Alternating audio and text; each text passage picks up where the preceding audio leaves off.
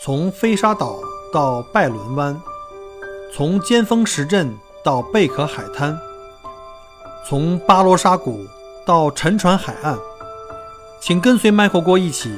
让我带你走入精彩的澳大利亚。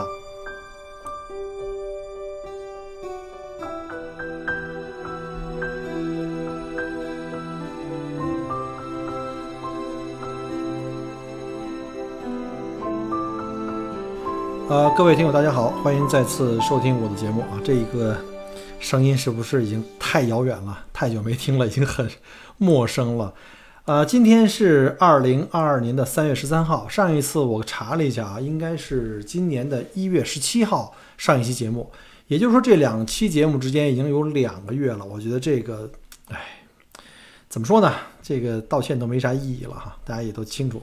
呃，最近确实是有很多各方面的原因吧。然后啊，先讲一句啊，今天这期节目没有任何的提纲，就是连提纲都不写了，因为，唉，不知道怎么写，因为我写过，不是没写过，之前甚至在前几天上班的时候，闲暇之余拿语音给自己录了几段，但是很乱，非常乱，然后这个逻辑也不清楚。然后呢，我发现之前有几期好像有那么一两期比较水的哈，就是节目是也没提纲啊，也没稿子。就直接这个喝完酒，晚饭之后，然后兴致到了，直接就是酒后胡言，我发现还挺好，我发现还行，就讲的最起码是讲的心里话，对吧？那今天就是完全脱稿，完全脱稿。所以如果您今天是来听干货的，那您可以出门左转看看以前的旧节目，或者是到喜马拉雅上搜一些其他的更优质的节目啊。我的节目的以后的质量我也不知道啊，这个就是不是我不想努力做好一个节目。就是讲好这个，不管是澳洲的旅行啊、文化呀、历史啊、自然人文各方面吧。但是没办法，因为现在其实我本身 一方面是偷懒了啊，因为这段时间确实很忙。大家知道我最近六六六哈，就早六晚六六天，然后每天十二小时在外上班，再加上交通时间大概十四个小时，每天回来就想睡觉，这是一个确实是个理由。还有一个就是，嗯，我不知道哪天再录一期节目，哪有讲的。东西又调子又变了，因为现在没有标准，这个没有一个什么违规的词典，对吧？或者法典，我们可以查一下哪些不让说呢？我们就不说。所以我就很担心的是，不一定哪天说了什么东西啊，就被枪毙，然后也没意义。那最起码你不更新，对吧？不更新你留着节目还活着，但你更新有可能做得多也错得多。希望大家能够理解啊，这个这这个是发自内心的啊，并没有什么有情绪啊，带入情绪没有没有，就是这个真心的。嗯，为什么这么说？就是因为前两天我的另外一个群啊，总共现在有大概二十二三个群，没没数，因为最近因为太忙，也没太关心群里的聊天儿。但是因为最近发生的各种实事儿啊，都特别特别多，包括现在最最热门的这个乌克兰和俄罗斯战争啊，咱们不谈这这这这事儿啊。但是在群里和在朋友圈里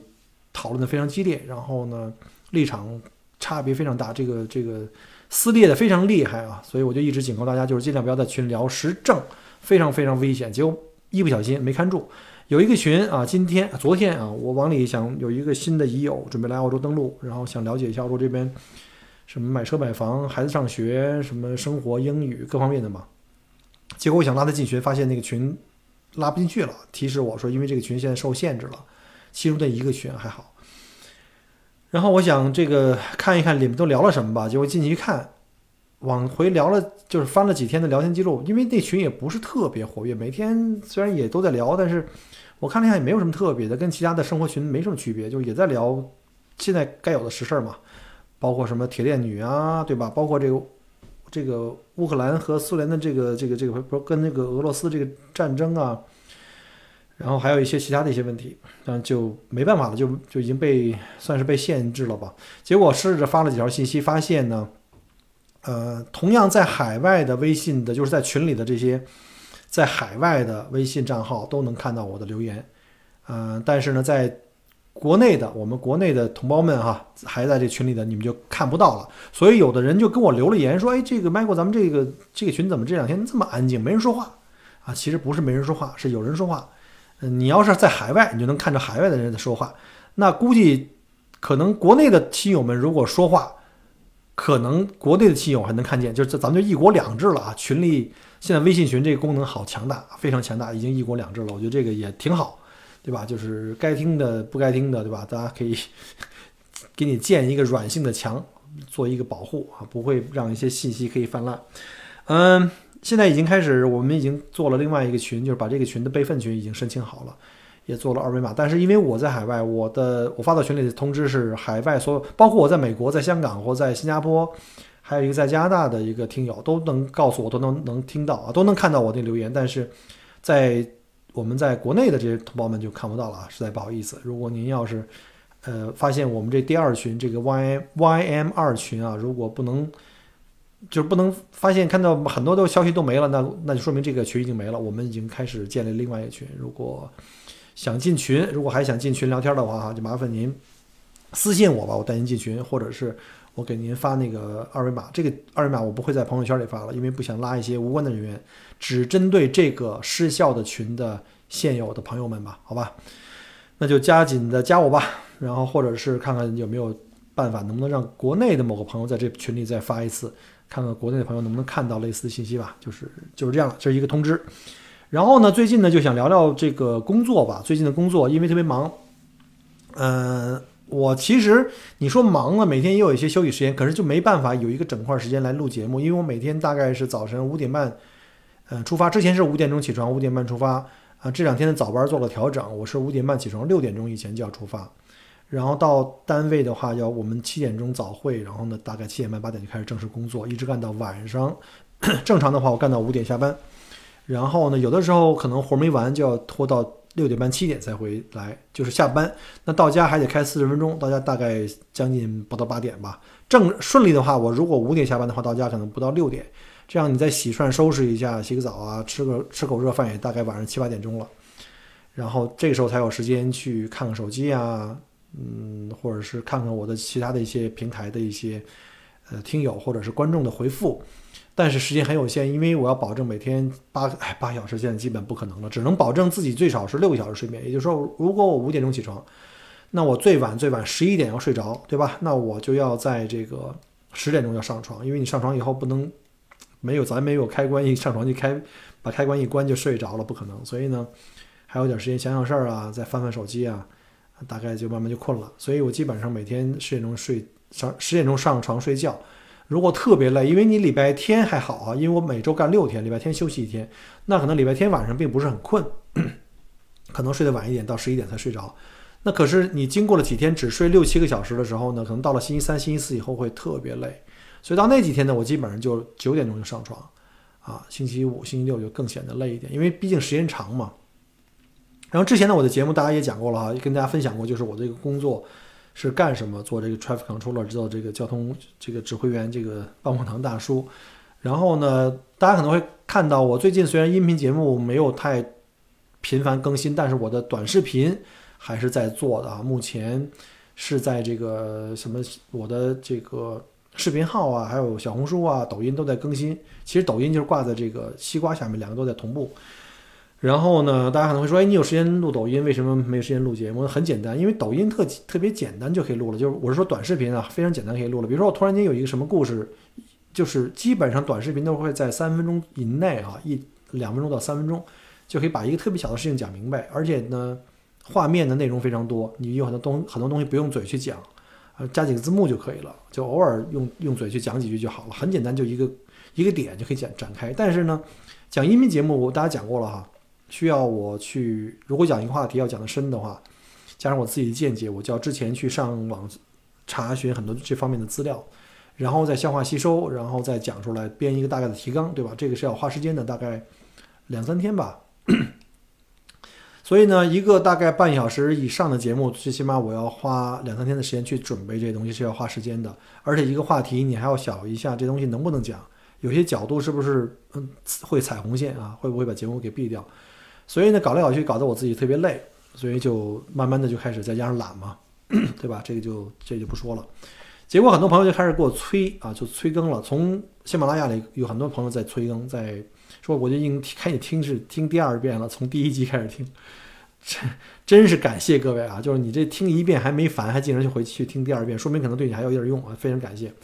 然后我也建议一下，如果没有得到我及时更新的哈，你也可以欢迎你去看看我的视频号，就是麦克锅在澳洲，麦克锅聊澳洲，你全网去搜索就好了。还有小红书。然后呢，这个节目以后呢，我的目标还是要更新，但是能不能保证每星期一更，不敢保证，真的不敢保证。呃，希望希望能吧，希望能。现在只能是一个美好的愿望，一个就是自己的条件，另外一个就大环境，大家都能理解哈。然后前两天还特别逗，就是我们另外一个喜马拉雅的主播啊，那个就是也是欧洲的一个同行，叫黄坦克啊。大家不知道有没有听过他的喜马拉雅啊？我也经常听啊，但是最近因为上班太忙，就听的少了。就是原来我们有好几个这个就是旅游主播，就是大家都是在同行业里面嘛，像什么之前大家讲过了，什么李不傻呀，什么宙斯啊，还有这个黄坦克，然后就经常有联系，还有包括原来加拿大那个小新啊，但是小新现在好像他也不是做旅游，他是做这个 Uber，也做一些其他的东西啊。然后但是后来一工作一忙，就很就很难再去收听每一个人的这个更新了啊。然后那个黄坦克还给我留言说，最近这个更新少了。然后也在催，然后还跟我打电话聊了半天，就是聊一下现在这个录节目这些主播啊不容易啊，就是说这个能活下来都不容易，然后呢也都特别苦恼，因为本身做主播这件事情本身不赚钱啊，我不知道别人能不能赚到很多钱，当然别人可能大 V 了啊，那不一样。然后我也看了一下我那个主播的收入，在过去几年好像我收入有大概一千块钱，超过一千了吧，人人民币啊，不是澳币啊，就做这么多年。然后我基本上也就也就这样了，就是通过做主播去赚赚钱是不可能的，除非你流量足够大，得是上百万、上千万的粉丝。那这种纯分享的节目的话呢，就是这像我们这种主播的话，就非常辛苦的去耕耘。但是如果平台要是不给你去往前推，平台不给你去一个，比如像他好像也在抱怨说，最近他的这个什么热播榜也没有了，什么口碑榜也没有了，不知道不知道为什么啊？是不是也是跟我一样？被投诉了，我不知道，但是节目本身还是不错的。我我听过他的节目，讲了很多德国的历史啊、旅游啊、生活呀，包括他的一些工作的一些心得。就如果有对德国这个感兴趣的小，就是我们的听友们啊，也建议大家可以去听一下，叫叫叫做这个黄坦克啊，黄坦克聊欧洲也非常好。他也做了好多这种短视频，也都是挺火的。反正比比我都火啊，我那些完全就是自娱自乐，就基本上就是就是不死不活那个样子吧。然后甚至呢，还有很多听友呢。跑到其他平台啊，有的好多听友跑到什么小红书给我留言说：“哥们儿，你这阵儿更新的挺频频繁，咱们那喜马拉雅都快黄摊子了，你那个好久没更新了，有有两个月了。现在一看，我一看真的是有两个月了。然后包括一直追到我群里来问的，一并感谢大家哈，大家的支持跟鼓励。然后呢，最近这个上班确实是是挺忙，但是呢，就是比较稳定了。就是我自从去年七月份吧，应该是。开始做这个 traffic controller 这个行业，刚开始入行也有很多的波折起伏，然后不稳定，基本上现在就很稳定了。因为经过一段时间努力呢，让公司看到你的这个人，对吧？其实就是就是怎么说呢？同样是 casual 的工作，就他可以给你小时，他给你更多小时，也可以给别人小时，那他为什么要给你？所以就一定要进行差异化竞争。因为尤其像我们华人来到这个环境里面。语言跟文化一定是吃亏的啊！到现在为止，我认为我的英语都还是都还是不够的。尤其是我刚进到这个行业里的时候，就是我们知道这个就是建筑行业，包括像这个就我们这个交交通管理这个行业，其实尤其像交通管理行业，这门槛很低，这里面什么人都有，真的。大家如果你们进到这行业里，哎呀，什么人都有。呃，跟我一块合作过的有有那个几进宫的啊，就是进过监狱又反复出来，什么贩过毒啊，什么什么犯过这种事儿啊。就是反正各种事儿吧，反正这这个就就就不讲具体的了，什么酒后驾驶啊，什么违法持枪啊，这这都有。所以他这个他这个门槛很低，什么人都有，特别杂。但是呢，公司呢不会说因为你这有过这样的前科就不会给你这个人工作，他也会给你机会。但是你要通过这个机会去证明你自己。那这个行业里华人非常非常少，之前也是哈，我在小红书里很多人给我留言啊，甚至问我，呃，怎么去考这个执照？考执照是很好考。啊，但是找工作真的不容易。我本身也是最开始发了很多次简历都没有回复，然后后来也是走了人情啊，就是托了关系，有人帮忙打招呼，然后呢，给你人家公司愿意给你个机会，这公司也很好。然后我通过自己努力，当然这个你肯定要自己努力了。进去以后你靠关系是没没戏的。通过自己努力干到今天这程度，就是我干了三个月转正以后，就公司就给了我固定的一台车，就指定给你，其实是指定给这个项目。我应该是从。十一月份正式接这个项目开始，就基本上就会有一个固定的一个 Ute，就是这个，其实我们应该叫皮卡了。然后呢，我刚接这个车的时候才三千公里，就算一个新车了，刚还没有还没有甚至还没有贴那个公司的 logo 呢，就开始忙起来。然后每天都是开这辆车去同一个项目，好处就是你不用每天去 set up 那些牌子，就路边那些牌子。原来干了很多那种小活，就是你要到公司去取车，然后再去跑到工地，然后再 set up 那牌子，然后再收，每天再收，特别辛苦，而且有很多活是很短的。但是我相信每一个新人进来都会是这样的。但是我看到旁边的一些就是跟我一起合作的很多我们的新同事也好，或者是一些老同事，有的人干了三年多了，到现在都还没有被指定一个 UT。呃，其实你有一个 UT 并不证明你是个 TL，就并不证明你可以做这项目的这个这个 team leader，对吧？呃，虽然我也做过几次小项目、临时项目那种 team leader，但是但是并不说明什么问题。但是呢，他们很多人干了三四年都没有用他会用另外一种眼光看你。我跟他说，我才干了七八个月。就是其实公司还是看你这个人是不是够稳定，嗯，比较没有可没有那些就是 no surprise，你不要三天两头给一些 surprise，出各种小毛病。所以说呢，通过你自己努力，你只要双手不不不懒，而且呢认真负责，我觉得的拼出一个自己的天地还是可以的。呃，正因为这个行业的华人比较少，我也希望呢，因为。因为老外的这个各个行业业里面，可能主流还是白人嘛。因为毕竟华人人在整个澳大利亚的比人口比例才五点六啊，这个比较低。所以我作为这个行业里可能为数不多的华人，我还是希望能够给咱们至少给咱们华人立一个好的口碑，对吧？那里什么人都有，包括 Aussie，都是 Aussie 是最多的，然后里有什么印度人啊，什么包括东南亚的一些人，马来西亚什么什么，包括还有什么像，反正就是各个地方嘛，全世界什么种族都有，什么国家都有。呃，我们的这个同这个同事里面特别特别多各种口音，然后呢，我就希望能够至少给华人在这个公司或者在这个行业里面立一个比较好的，就是说觉得哎，雇个工中国人还是不错的啊。后来我那个就介绍人还见我还夸我说，哎呀，你这个干的非常好。然后那老板每次见我都夸我，还说那个说，哎呀，你给我介绍这个人特别好，这个 Michael 简直太棒了。说能不能再介绍几个类似的？其实我只是想说，就是。我们每一个同胞在不同的行业里，如果都是能够去给自己的同胞立一个好的这种标杆的话，那将来是不是我们的华人同胞进到这个行业里更容易呢？对吧？别人可能会愿意接受呢。我是这么想的啊。另外一个呢，就是确实是这份工作的收入还是不错的。之前讲过，就是这个工作有多多少钱的这个收入，根据你的时间，因为你每个人是 casual，公司没有法定说你一定给你一天八小时或十小时，甚至有可能最多就只有四小时。不是最少，因为这还它有一个叫做 four hours minimum，就是说，你就哪怕去到工地干了一个半小时，但是法律规定你要有至少的四小时的收入啊。呃，甚至我还碰到有一个特逗，就有一天我们一个同事迟到了，比如应该七点钟上班，他七点半可能才出门，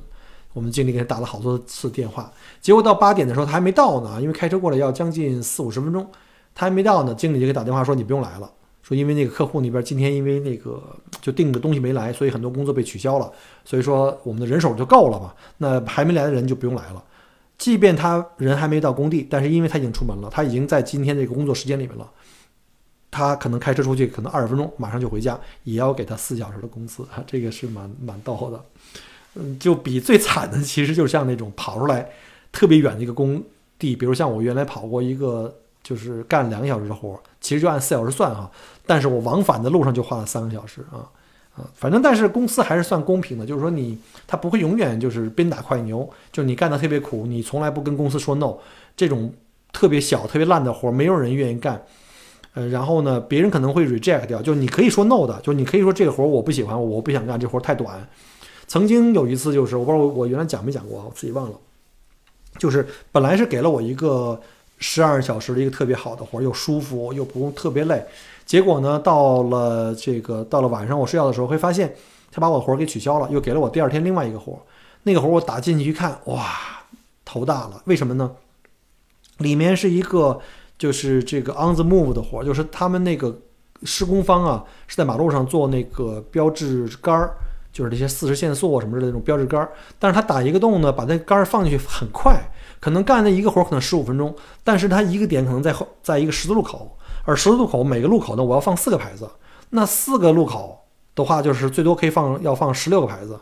可能我放一，我要放那些牌子的话，立那牌的话，可能要花我半个小时四十分钟，但是他干那活只要干十五分钟，关键是我看进去以后发现那一天他们要干十三个点，哇，十三个点！但那一天呢，因为只有两个 TC，就是除了我以外，我那天做 TL 又给我派了一个同事去帮忙。但是因为两个 TC 不能干四个路口，所以呢，我们就挑了一下，把所有的这种复杂路口都取消了，就不能干嘛，因为你不够人手嘛，除非公司临时派多人手。所以呢，我们只能干那个两个 TC 需要干的活。所以那天我们只干了九个。但是你知道什么意思吗？就是九个地点的意思，就是我们要在九个地点去 set up，再收摊儿，然后呢再赶到下个地点再 set up。再收摊儿，但是我们 set up 可能就是每一次去去摆设这个牌子要花半个小时四十分钟，而且中间我还要照顾另外一同事，他要去有嗯过一会儿会有十五分钟的这个休息啊，什么 toilet break 啊，什么 smoke break 就是这种休息时间，还有午饭的三个三十分钟，但我不能停，所以我那天连午饭都没吃上，从早晨应该是八点开始 set up 到晚上五点半，九个地点，大家记住啊，九次 set up，所以我干完那天的活儿，就是我没吃到午饭，我就光喝水了，因为特别热，出了好多汗。然后到最后下班的时候，累的已经坐在车里就什么都不想动了。我就特别理解，我说想为什么那些人都不接受这个活儿，都把这个活儿 reject 掉，因为他们一看这个 TMP，就是看我们这个工作的那个工作内容的详细的这个计划，就知道这是个很苦的活儿。时间虽然就只有我忘了几个小时，八九个小时，你还要减去半个小时的这个，可能就八个小时吧，早九晚五。然后的话，不如那十二小时在那待着，对吧？很轻松的活儿。所以呢，就就很多人被公司派了这活儿以后，他可能就 reject，就是拒绝了。我不干这活儿，可可能有各种理由。今天我不上班，今天我不清，我今天想休息，今天我不舒服，他就不干这活儿。但是我从来，我从从进公司到现在，从来没有跟公司拒绝过任何一个活。所以我相信这也是为什么说公司愿意把这个车指定给我，给我一个很稳定的项目。像我这项目要干一年半以上，我已经干了有从去年十一月份吧，可能到今年的圣诞节还没完。我估计可能这按他这个效率是很难完成的，估计可能要到明年了，所以呢会非常非常稳定。而像这种长期项目，把这个路都给封掉了，他那个做了路障什么之类的，我们就不需要每天去 set up 那牌子，就是去每天去摆和每天下班再去收，就把那牌子长期固定在那个地方。我们只要每天检查这些牌子没有被破坏啊，没有被风吹倒啊什么之类没有损坏就好了，然后在这干这个活。呃，像一般的小的项目，我们一个临时项目的话，比如在马路边上干个小活，可能就两个 TC 就够了。甚至最少的是一个 TC，我干过一个 TC 啊，就我自己去。呃，但是我们这个现在这个大项目非常非常大，就在那个 Mornington 这个叫 Golf Links 这个 Road Upgrade，属于维州政府的这个投资项目，非常非常大。我们最多的时候一天要有二十三个 TC，它分四块地方，就是分四段的路，什么两个环岛啊，什么这个还有两个主路啊，还有一个小学校旁边要每天要保证这学校。这个上下学的时间不会堵路啊，我们还要把环岛周围的每个口都要放上，放 TC 要放六个，所以这个特别大的一个团队。我们那经理也是非常辛苦，他要管一个二十多人的一个团队，而且每天可能来的人不一样。所以像这种长期项目的话呢，他们就特别希望呢，每天来的人是固定的，这个人对这个项目非常非常了解，而且这个他对这个人也很了解，就是这个人是一个非常稳定，从不来不迟到，我从来都不迟到。我真的是从来都不道，而且我提前很久来到公司到项目，所以呢，他有一个就是别人不愿意干的活，就是每天早上一个人要提前特别早来到这个工地，把昨天晚上的夜班给换掉，因为夜班是干十二小时，当然工资也很高了。他们夜班六点半就要就要离开，不能再拖，因为一个是费用很高，另外一个他们也很辛苦。所以呢，那个经理就跟我说：“你能不能提前一点到，就六点一刻左右到，然后跟他们做交接。我每天都是要六点一刻到，别人是七点到。”所以呢，我那个大概做了有三四个月吧，每天都要特别早去，而且把那两个夜班踢掉以后，我是一个人，天还没有亮，其实我还是在一个人收着白班的钱，干着夜班的活，没有人替我班，要在那儿大概待四十五分钟到一个小时，就等早班的人，就上午班的人来把我换掉，然后我再到那个。工作区去做什么 check in 啊，什么什么体温检测，各种的那种 check in，每天的早会啊这种活动，然后再开始我一天的工作，所以我比别人可能到到的早，大概一个小时。当然这样是好事对我来说，因为我这样的话就可以可以这一天的工时会更长嘛。我们知道，超过八小时以后呢，每小时是一点五倍的工时；超过十小时以后呢，每小时是两倍的工时。然后呢，再加上一天的我们的交通补贴是二十块钱，呃，澳币啊。然后呢，还有就是九小时以上的工时呢，还可以有十五刀的这个餐补，所以这一天加起来也不少钱。好，我喝口水啊，不好意思。然后就下面就一个特别大家伙特别感兴趣的问题，就是到底你这个要能挣多少钱？其实这个能挣多少钱是它，因为你每个人是 casual，不是一个 full time 的工作，是不稳定的。你可以按每天算，然后算三百六十五天。就如果你能真能干到三百六十五天的话，但是我建议大家不要这么想，因为太累了，没有没有生活。所以我觉得那个是那种生活，你肯定是不想要的。你可能是希望挣到一定程度就好了。而且我们知道，澳洲呢是这种阶梯的，这种阶梯状的这种这种税率，就是我们的个人所得税啊。你超过十万、十二万、十五万以上的时候，你的工资会就是工资的这个税收会非常非常高。你就会发现，可能后面两这个两个月的这个这个都是 都是税，你干的干的活没有进到你兜里哈，就会很不平衡。所以有很多人问我说，到底你能挣多少钱？我就觉得。要看你想多辛苦，虽然可能有的人说，哎，我看有的人的工作也很轻松啊，包括我前两天我发的那个小视频里显示的，就是好像工作很轻松，但是就是还是那句话，就是你只看过贼吃肉，没看过贼挨揍。就是我也有辛苦的时候，也有特别累的时候，有那种就是汗水把把我的那个工作服全部湿透啊，全部湿透。然后我等一下还要找一个没人的地方，比如在我。午歇的时候，或者是我我找没人的地方，我把我的一个衣服给脱掉，光着膀子，我把里面的一个小的衬衣，因为早上凉，早晨会冷，早上我还要穿我的那个小马甲，就是一个小棉袄吧，类似像。然后呢，中午又是三十五度、三十度特别晒的时候，没地方躲，也没有树荫，你不是晒十分钟、十五分钟，可能你晒一下五六个小时，就是在你休息之间啊。就算我上厕所都是去的很快就就要回来，因为别人替你搬。那你要是躲在树荫里待着时间长的话，别人就会替你在。在太阳地底下晒着，所以你心里会肯定是过不去的嘛，所以我都要赶紧回来。就那时候真的热的时候，你就感觉到那种是很难很难形容。就是你真正在澳洲这个骄阳下哈，原来我做导游的时候也是那种特别热，我穿着冰袖啊，什么各种防晒油啊，什么在车里还可以吹空调。但是在那个时候，我们只能在路边举牌，不能离开，因为要控制交通啊。所以呢，嗯，有人说简单，有人说难，我说这些都说的都对。但是碰到一个特别容易的活儿，那是你的运气；但是碰到一个特别辛苦的活儿，那是你的分内、你的责任。所以说呢，没有白来的说所谓的高薪，都是辛苦别人不愿意做的的事情。那如果你要愿意去打扫厕所的话，其实工资是更高的，四五十块钱一小时的，这就是另外一个说法了。所以说呢，我其实并不希望我每周干六天。因为我算了一下，如果按照我现在的收入，因为我们知道啊，干六天，星期六那一天我一般都是十二小时。星期六那个活是最简单的，往上一站，就是就跟站岗似的哈，就跟那个门卫似的，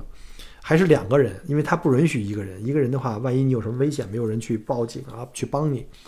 两个人还特别贵，双薪星期六，而且星期六全是十二小时班，从早晨我从七点干到晚上七点，那你算一下，对吧？六十块钱一小时乘以十二小时。澳币啊，这一天，所以你这一天相当于干了，因为双薪，所以你相当于干了两天的工作。那你要这么算的话，就等于相当于我虽然一周只干六天，实际上你算一下，应该是等于是普通工资的，就是普通工作日的工资，等于干了七天。那你如果这么干下去，一年三百六十五天下去的话，那你工资是会会是相当相当高，但是你的税也是相当高。嗯，反正我现在目前为止就干了七个月，虽然我前三个月的工时并没有那么高，我记得我刚入行的时候，一周可能。少的时候才给我一天两天的班儿，而且每天的班儿可能就五六个小时。我干过最短四个小时，实际上是一个半小时、两个小时，但是他按最低四小时给你钱。那我问了一个我的，就是原来跟我一块儿合作的一个一个哥们儿，他是 Aussie，然后他已经干了这行业干了七年。他说他在公司，他说那个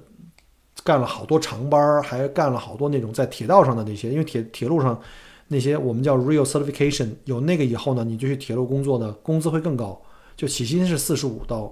如果你在 corridor 里面，就是在那个铁路的那个铁路线附近，不是在铁路线以外哈，那你就会更贵，就会更多，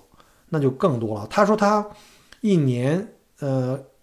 一年的税前的收入，税前收入是十五万刀，十五万刀。然后他说，当然一点都不开心，因为他可能要交四万多，好像四万三还是四万二的税，大家可以算一下。有一个就是澳洲的一个就是税收计算器，就是你把你的税呃税前收入输进去，比如说你输一个一般的平均的年薪，比如五六万或七八万，对吧？你也可以输个十万、十二万、十五万，你可以算一下，就是你每你每输入变一次，就变一次输那个税前的收入以后，他就给你算上你一个实得的是多少，你需要交多少税，是因为它就是阶梯税率特别复杂。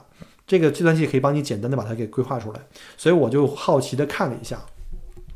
干脆吧，我我去我去给搜一下吧。我之前算过，我给忘了，我搜一下哈。我刚刚用这个税收计算器，我算了一下啊，如果你一年的税前收入是十万澳币，你在交完税以后，你实际的税收就是你税后的这个实得呢，大概是七万五千澳币，也就是说税率大概在三十二点五左右，它这是一个笼统税率哈。然后你实得是七万五，我觉得税后七万五对于一个三口之家的生活已经非常非常没没问题了。然后老婆都不用上班，所以我觉得我的目标哈就是能税前。就是能挣十万刀，我觉得已经很好了。然后呢，我也好奇，就刚才说那个同事，他挣了十五万刀，因为他干了好多那种什么 real 啊，还有长班啊那种 loading 的活儿。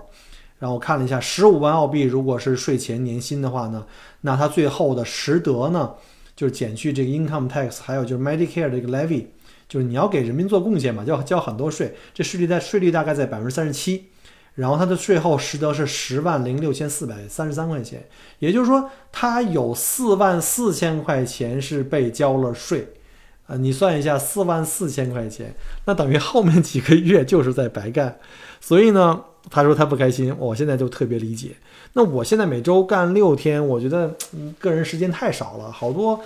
最近好多那个新的已有登录啊，约我喝咖啡吃饭，真的是没办法，因为我平时一到六都在上班。每天回来那么辛苦，特别累，就想睡觉，所以呢，连节目都没时间录啊，然后就就特别遗憾，我就只能往后推，而且就只有一天时间，我已经答应那个陆老师，还带他出去玩啊，我们要去旅行啊。最近虽然这个不能长途旅行，但是在维州附近转转还是可以的。只有一天时间，所以我还是交给了陆老师吧。如果要是各位想约的话呢，咱们就看一看。如果你要看这个周日，哎，天气不好。然后可能他不能出去旅行了啊，咱们约了一块儿喝个咖啡、吃个饭都可以啊，好吧，咱们就把这个事儿先说明白。所以呢，你看这个税率呢这么高，完全是一个劫富济贫。所以我觉得来到澳洲这生活这十几年，我才发现，这才是共产主义嘛，对吧？这才是一个劫富济贫的一个共产主义嘛。所以就是你挣的越多，你交的税越多，你的这些税就会给这个呃教育国家去做一些基础建设呀，或发给这些穷人啊，包括 Medicare levy 啊，各种方面的这个。抵扣税啊，就是各方面的就要扣你的税。所以呢，你如果你要是收入高的话，那肯定要考虑各种的避税，比如像买房子、啊、买车。但买房子现在太贵了，买不起了。所以买车可能是我准备想干的一个事儿，因为最近在卖车嘛，把我的那个十二座大海狮给刚刚给卖掉了，现在还手里还留着一个五座的轿车和一个八座的 MPV。啊，现在看看吧，到时候看看到什么情况。嗯，毕竟干的时间还不到一年嘛，希望干一年以后再给大家做一期总结的节目吧。好吧，今天呢就主要是呃跟大家说一下最近为什么拖更啊，这个拖更的原因特别多，大家希望大家能理解，也讲一下最近有一些朋友们，尤其有很多这个技术里面朋友们也在问我这个关于做蓝领工作的一些情况，希望这个节目能够回答你们的大部分的问题吧。然后就是再聊一下就是最近的一些新闻，因为。毕竟还是绕不过去的一个话题，我就简单而过吧。咱也不是，对吧？你不能说你麦克你的节目里你是眼瞎吗？你看到世界上发生这么多故事。首先，这个乌克兰跟苏联就跟这个俄罗斯吧，老喜欢说苏联，因为苏联这个说的太多年了，说了这个一一直说到一九九一年苏联解解体啊。然后呢，呃，我的态度很鲜明。首先，侵犯任何一个主权国家。不用太有任何的漂亮的理由，都是侵略行为。别的话不说了，都是侵略行为。一个拥有那么多核弹的全世界第一核弹总量的一个一个国家，土国土面积那么大，军队数量那么多，你们看看地图好吗？乌克兰那么小，连核武器都都给交回给你了。对了，当年为了为了这个这个进行无核化，还跟安理会的所有的这些国家签了一个互保条约，就是说我把核武器交上去。你们就要有权利保护，你们就要有义务保护我。除了中国之外，俄罗斯也签订了。你签订了合约，你签订了这个这个去核的无核化的这个条约，你要去保护人乌克兰。现在你去进攻人乌克兰，我觉得这个流氓还可以更流氓一点吗？这还是别说了，这他妈说多了还是什么节目叫完蛋？好吧，就是世界和平，世界和平，不管谁打谁，都是老百姓倒霉。两个国家的俄罗斯也好，乌克兰也好，都是老百姓倒霉，因为你们花的这些辛辛苦苦交的交的这个税都不被这帮战争寡头、战争狂人们花去买子弹了，去消灭别的国、别的国家的那个老百姓，对吗？本来是用来给你可以进行医疗报销，可以进行发你的福利，就变成了子弹打向了别的国家。但是最后被别人制裁了以后，反过来，俄罗斯老百姓也是受害者。凡是那些发起战争的这些寡头，那些脑子有问题的一些人。他们是为了自己的一己之力，为了自己的权力斗争，为了自己的统治地位。又说多了，好吧，那咱们聊点开心的吧。这个刚刚过去这个奥运会，其实我没看啊，这冬运会我没时间看，但是每天的新闻还是有的。呃，这个对吧？中国还是特别厉害哈，我们各方面的这个不管冰上项目还是雪上项目呢，呃，获得了这个还是不错的成绩，在我看来还是不错的成绩啊。呃，毕竟嘛，这个举国体育，我们的期望值也不一样。这个不是一个业余比赛啊，对我们来说，其实你看看，不管是，呃，我们的滑雪滑冰队，其实都是职业队，职业队啊。只不过这这两年呢，有几个就是比较典型的例子，就像踢足球一样，我们开始招来更多的外援啊。这个外援，我们叫有一个新词儿叫规划啊。最近这谷爱凌啊特别火啊，被炒得特别厉害，有几方面原因，当然她。这个女孩子非常漂亮，而且能力特别强。你看看她的背景，不管出生啊、教育啊，呃，中美的教育的一个混合，就等于两边的优势他全都具备了。再加上自己的这个天赋，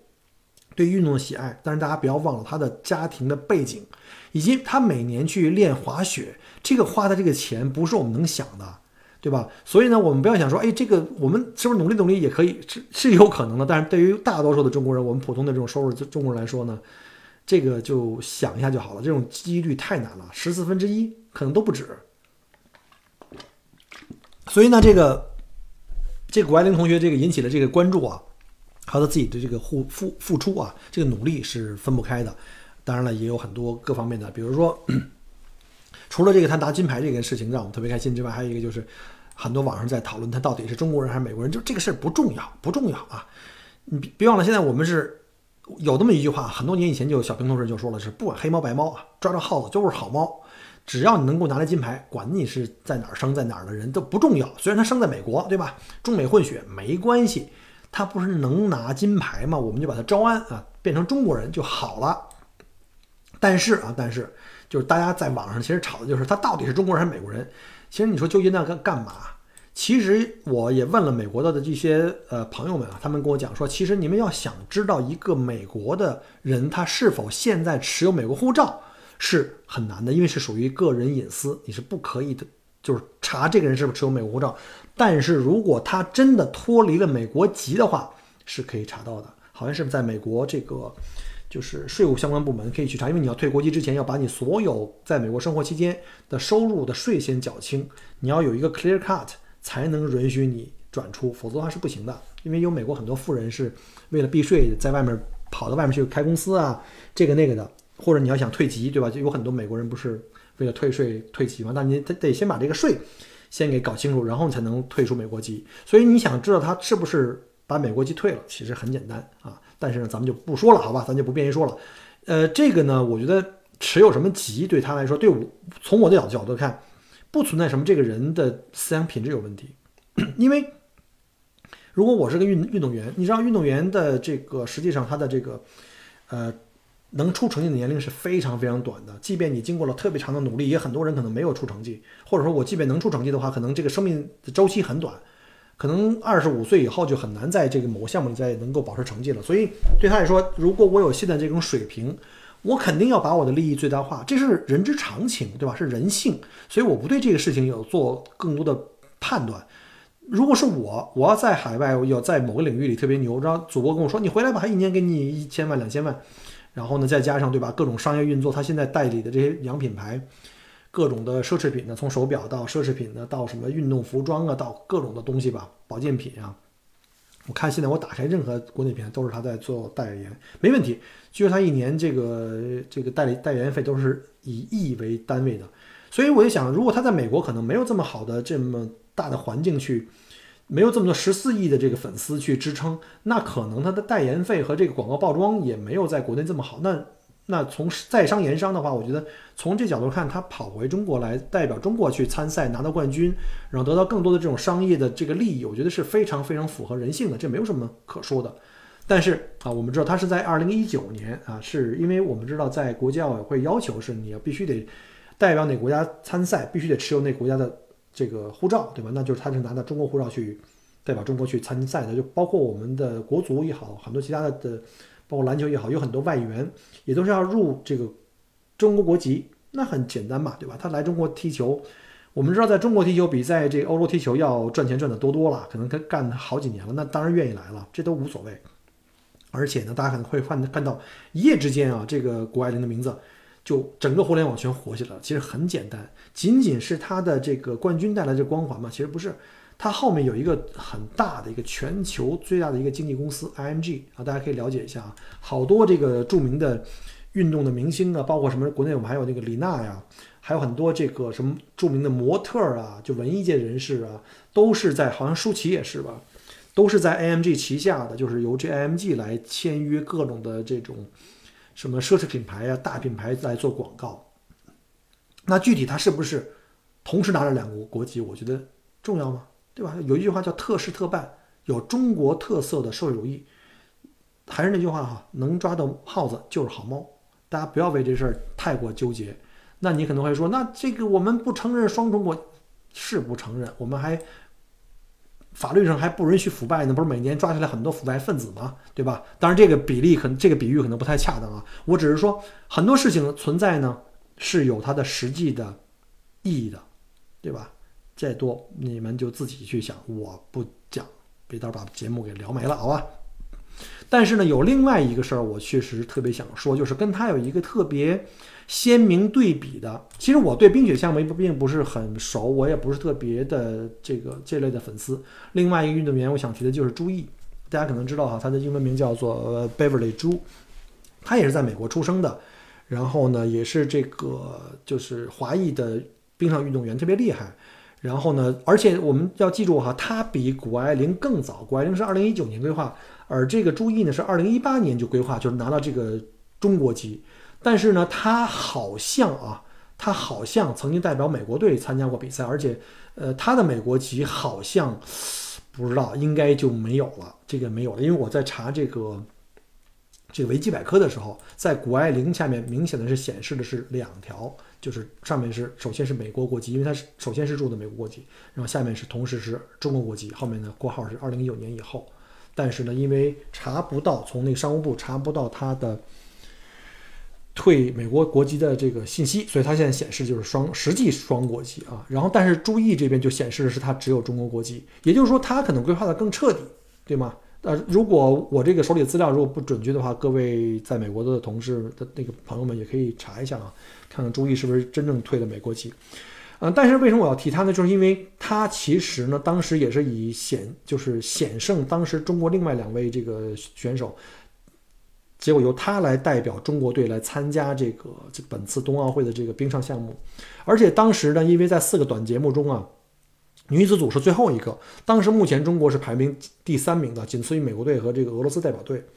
但是就是因为他在这个在跳跃的这上面呢发生了这个失误，就撞到了冰场上的那个板子上。我看了那个新闻，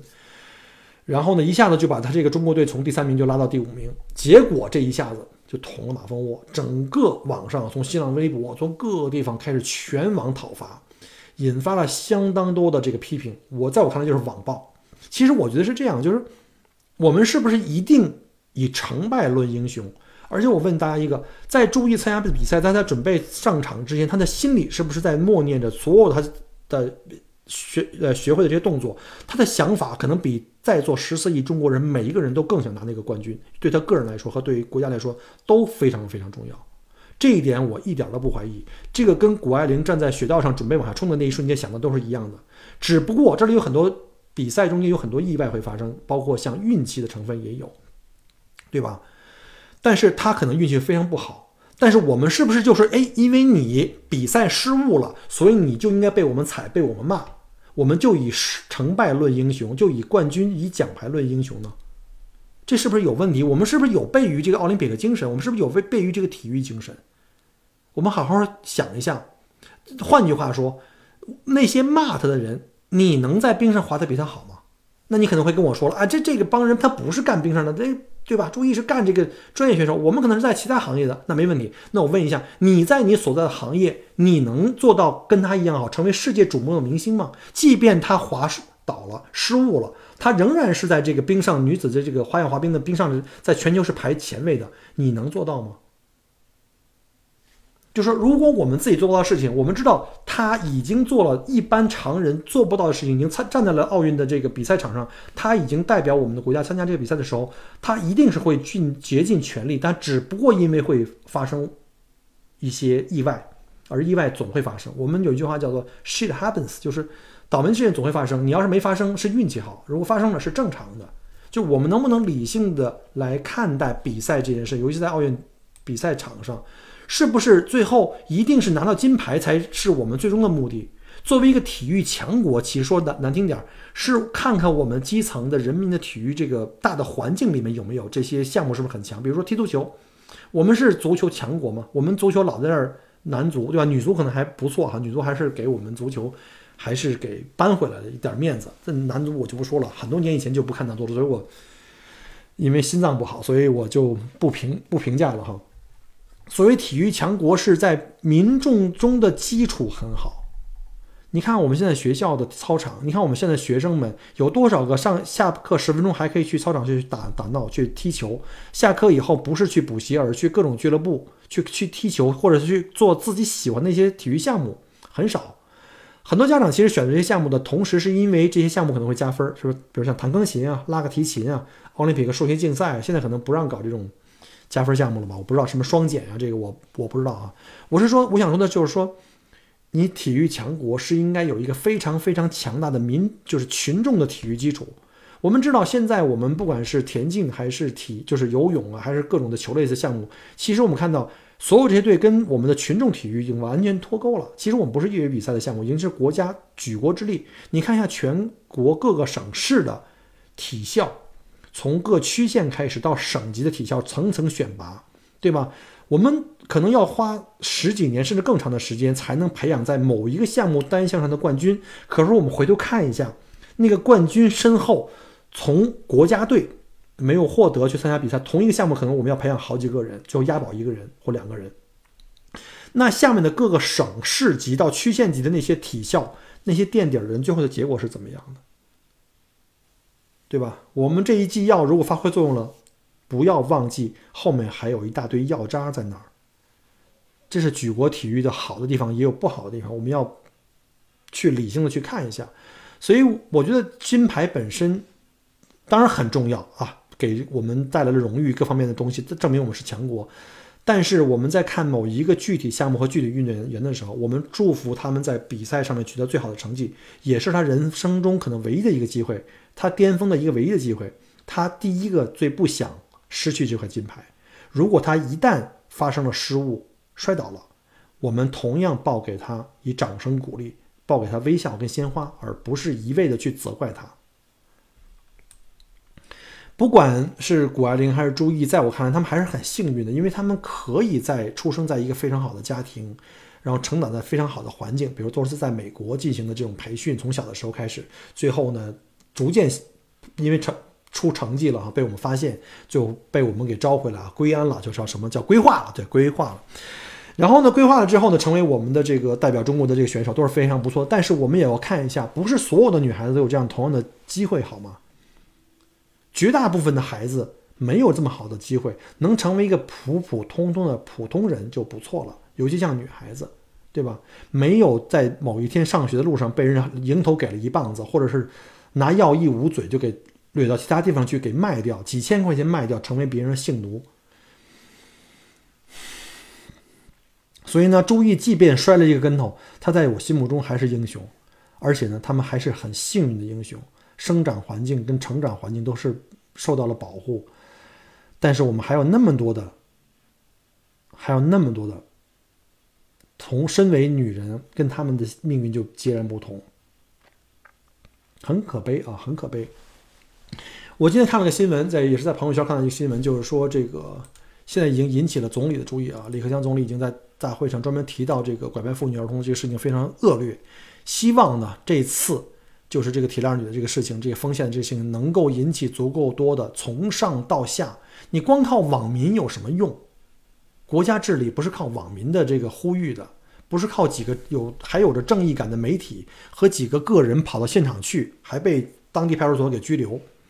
如果这次连中央都给惊动了，这件事情还不能根治的话，大家就各自各自为安吧。出门的时候保护好自己的姐妹，保护好自己的老婆，保护好自己的女儿，好吧？然后呢，再一次呢，预祝呢，全世界呢能够远离战战争，远离灾难，不要再因为别人的一些欲望而无辜的去成为炮灰，好吧？祝所有听友们身体健康，我们下期再见，拜拜。很荣幸您的收听和关注，如果您喜欢我的节目，请您把它转发分享给您的朋友们，同时。也欢迎您线下跟我留言互动，除了喜马拉雅，也欢迎您加我的个人微信，并关注我的旅行服务公众号“墨尔本精品旅行”。我给大家准备了很多关于澳洲旅行的资讯和攻略，请您跟随我一道走入精彩的澳大利亚。